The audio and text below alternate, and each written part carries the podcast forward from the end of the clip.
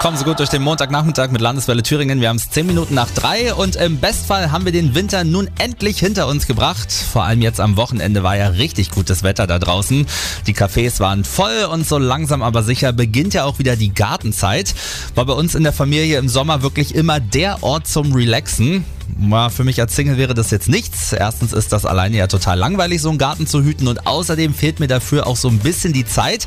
Nun kann man sich den Garten aber auch nach Hause holen und ich bin wirklich erstaunt, was sie da alles anpflanzen. Äh, mein Mann nimmt zum Beispiel äh, halt Avocado, hat er jetzt versucht anzupflanzen. Dann äh, Tomaten, Physalis haben wir schon probiert, funktioniert. Also Avocado warten wir noch. Ziemlich äh, hoch ist sie schon gewachsen, die Pflanze, aber ob dann äh, eine Frucht kommt, mal gucken. Eine kleine Pflanze, wo ein paar Gürkchen dran wachsen, oder Tomaten, Paprika, was es so jetzt gibt, was man so als kleine Pflänzchen da ziehen kann, was da auf dem Balkon wächst. Ja, ein paar Kräuter, eine Mango angebaut und zu hoffen, dass sie kommt. Eher weniger, weil das sich ein bisschen schwierig gestaltet mit den Lichtverhältnissen. Also mal ist zu viel Sonne, mal zu wenig. Ja, aber in der Küche habe ich immer so einen kleinen Kräutergarten.